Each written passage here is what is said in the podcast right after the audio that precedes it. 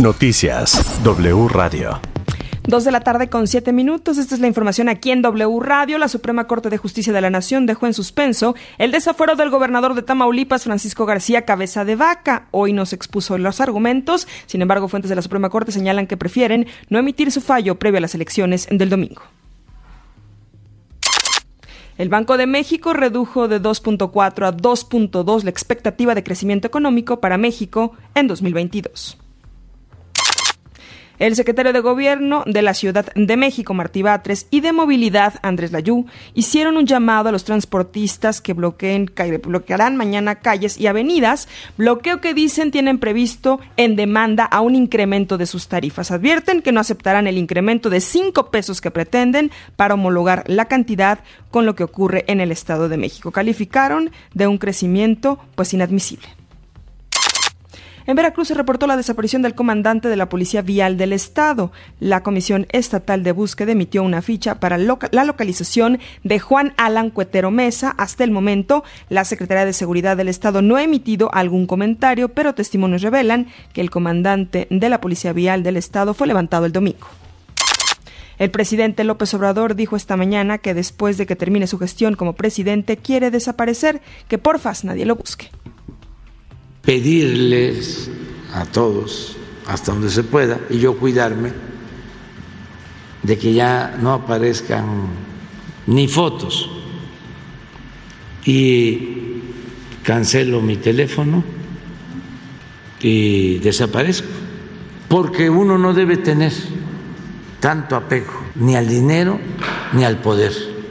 Ya cuando uno no domina la tentación del dinero y del poder, pienso yo, se pierde autenticidad.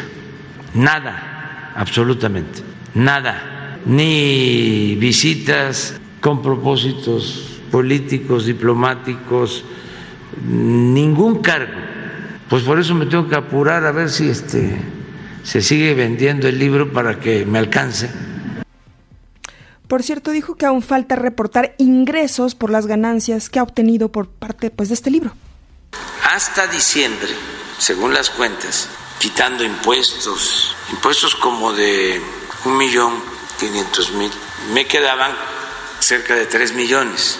Tres millones. Pero si los ingresó el año pasado, entonces sí debió declararlos en esta declaración patrimonial. Es que hay este, un plazo del, para los ingresos.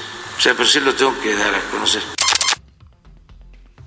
En un comunicado, la Secretaría de Gobernación informó que la saxofonista Marilena Ríos, víctima de un ataque con ácido, es beneficiaria de medidas de protección en Oaxaca. Recordemos que María Elena ha denunciado irregularidades en el proceso, lo que ha impedido castigar al responsable.